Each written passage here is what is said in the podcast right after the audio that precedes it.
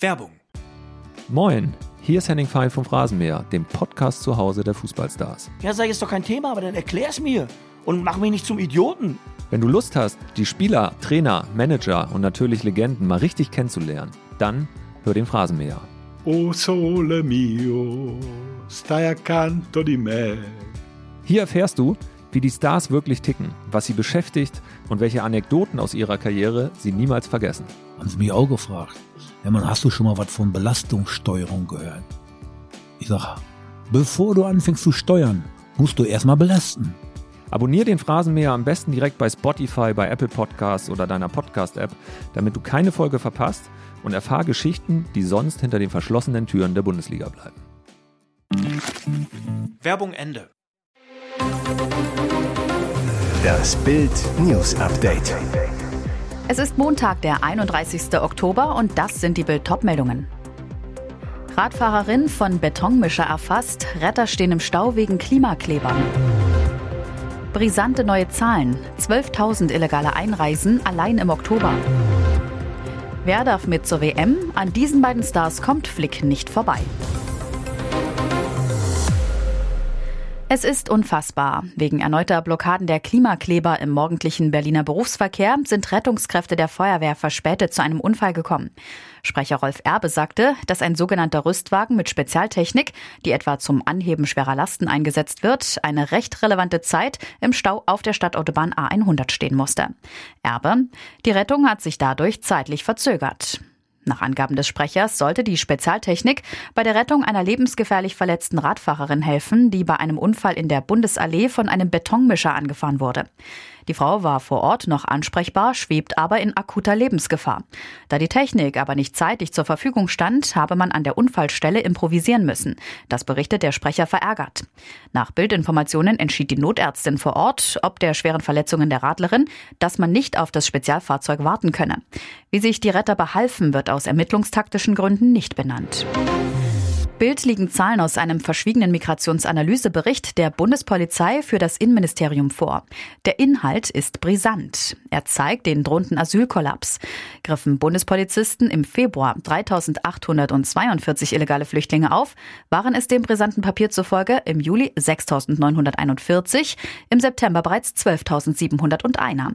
Im zu Ende gehenden Oktober könnten es demnach sogar 15.000 sein, insbesondere Syrer, Afghanen und Nordafrikaner. Die illegalen Einreisen nach Deutschland steigen explosionsartig und das liegt offenbar auch an der Schweiz. Denn nach Erkenntnissen der Bundespolizei setzt unser Nachbarland gezielt illegal Eingereiste zur Weiterfahrt in Züge Richtung Bundesrepublik.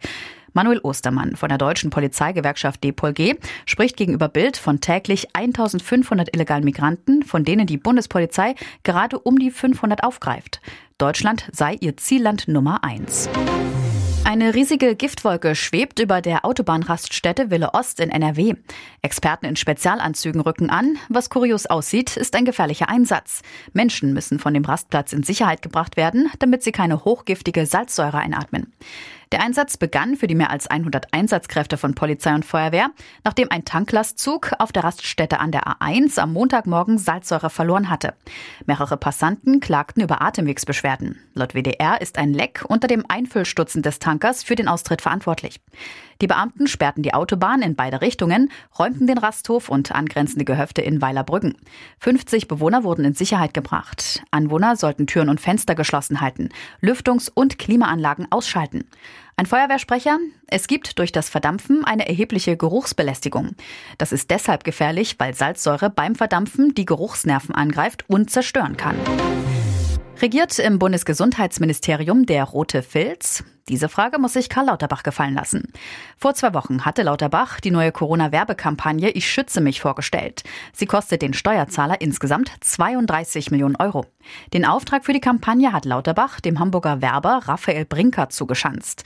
Seine Agentur Brinkert Lück kassiert 700.000 Euro für die Entwicklung der Kampagne.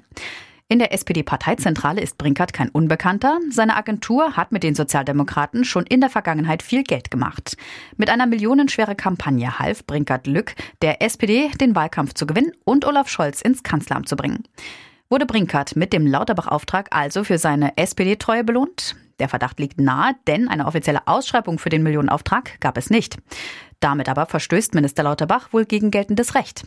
Martin Janssen, Fachanwalt für Vergaberecht bei Kappelmann und Partner. Wenn der Bund, also oberste und obere Bundesbehörden, einen Dienstleistungsauftrag vergeben will, der ein Volumen ab 140.000 Euro netto hat, ist nach geltendem EU-Vergaberecht grundsätzlich eine europaweite Ausschreibung notwendig. Das Ministerium hält auf Bildanfrage dagegen. Eine Ausschreibung war nicht nötig, teilt ein Sprecher auf Anfrage mit. Die Kampagne laufe über einen bestehenden Vertrag mit einer anderen Agentur. Sie zaubern, treffen und begeistern seit Wochen. Aber dürfen Frankfurts Mario Götze und Bremen-Torjäger Niklas Füllkrug auch mit zur WM nach Katar fahren? In zehn Tagen gibt Hansi Flick seinen Kader bekannt. Und so wie Götze und Füllkrug aktuell glänzen, kommt der Bundestrainer nicht an ihnen vorbei. Am Freitag köpfte Füllkrug Werder mit seinem neunten Saisontor zum 1 0 Sieg gegen Hertha. Damit ist er nicht nur bester deutscher Torjäger, sondern auch Ligaspitze. Füllkrug bei The Zone. Natürlich weiß ich, auf welchen Listen ich stehe und wir schauen mal, wo das am Ende hinführt. Götze lenkt seit seiner Rückkehr im Sommer das Spiel der Frankfurter. Zwei Tore, drei Vorlagen in 19 Spielen.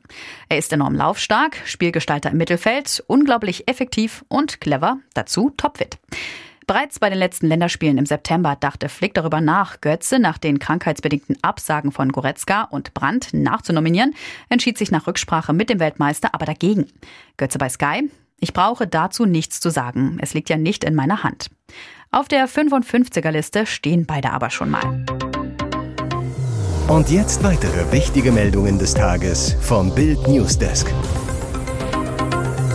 Ehestreit, Alkohol, rätselhafter Sturz. Toter Starkoch, jetzt ermittelt die Kripo. Dieser plötzliche Tod hinterlässt ein großes Fragezeichen. Starkoch Heinz Winkler war am Donnerstagabend von seinem Sterne-Restaurant Residenz in Aschau gestürzt, verstarb in der Nacht auf Samstag an multiplem Organversagen im Krankenhaus. Ein Unglück, wie es passieren kann. Nun kommen aber immer mehr merkwürdige Details ans Licht.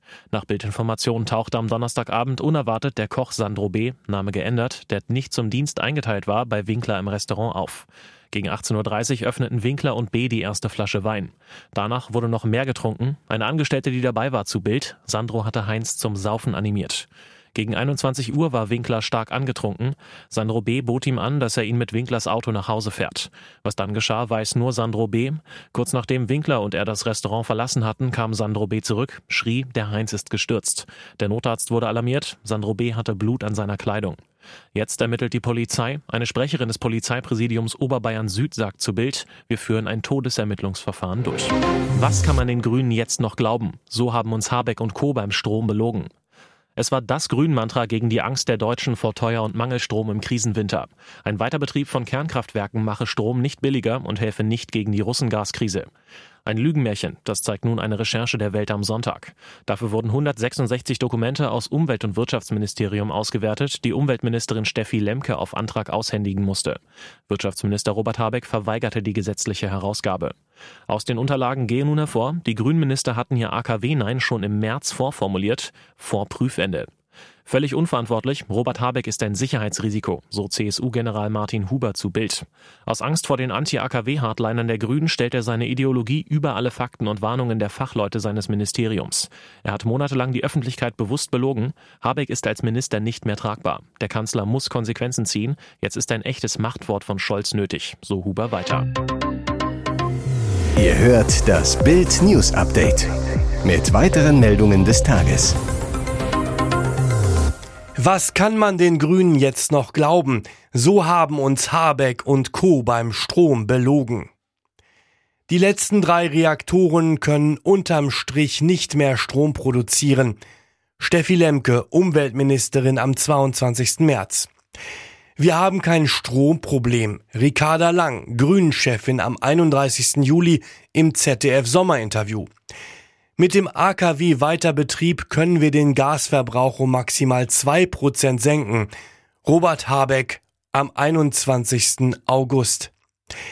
Ich bin nicht überzeugt, dass Atomkraftwerke unser Gasproblem lösen werden. Annalena Baerbock, Außenministerin am 28. August. Es war das Grün-Mantra gegen die Angst der Deutschen vor Teuer- und Mangelstrom im Krisenwinter. Ein Weiterbetrieb von Kernkraftwerken mache Strom nicht billiger und helfe nicht gegen die Russen-Gaskrise. Ein Lügenmärchen. Das zeigt nun eine Recherche der Welt am Sonntag.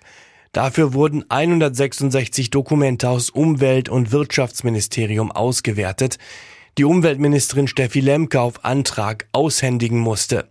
Wirtschaftsminister Robert Habeck verweigerte die gesetzliche Herausgabe. Aus den Unterlagen gehen nun hervor, die Grünen Minister hatten ihr AKW-Nein schon im März vorformuliert, vor Prüfende. Allen voran Habeck, Parteichefin Ricarda Lang und Lemke ging Ideologie vor Krisenvorsorge. Habeck und Lemke setzten sich über Pro-AKW-Argumente ihrer eigenen Fachleute hinweg. Alles zur AKW-Lüge lesen Sie auf Bild.de. Pietro Lombardi und Laura Maria Ripa, ich hab Ja gesagt. Sie lieben sich, sie lieben sich nicht. Sie heiraten. Das On-Off-Paar Pietro Lombardi und Laura Maria Ripa haben sich verlobt. Auf Instagram zeigt die Influencerin stolz ihren traumhaften Verlobungsring und schreibt, ich habe Ja gesagt. 30.10.2022. Im Frühjahr machten die beiden ihre Liebe wieder offiziell. Im August gaben sie bekannt, dass sie Eltern werden und das Liebesnest der werdenden Familie ist auch schon fast fertig. Da kommt der Antrag wie gerufen. Die überdimensionierten 460 Quadratmeter Wohnfläche der Casa Lombardi wird derzeit von den beiden familienfreundlich aufgeteilt und gemütlich eingerichtet. Denn wenn der erste Sohn der beiden im Frühjahr 2023 kommt, muss alles fertig sein. Das wichtigste Zimmer, das Kinderzimmer. Dort gibt es noch keine Möbel, keine Wandfarbe, lediglich zwei kleine Teppiche hat Laura bisher gekauft. Aber ein bisschen Zeit haben Laura und Pietro ja noch. Zur Verlobung hagelte es auf Instagram Glückwünsche. Weitere spannende Nachrichten, Interviews, Live-Schalten und Hintergründe hört ihr mit Bild TV Audio. Unser Fernsehsignal gibt es als Stream zum Hören über TuneIn und die TuneIn-App auf mehr als 200 Plattformen, Smart Speakern und vernetzten Geräten.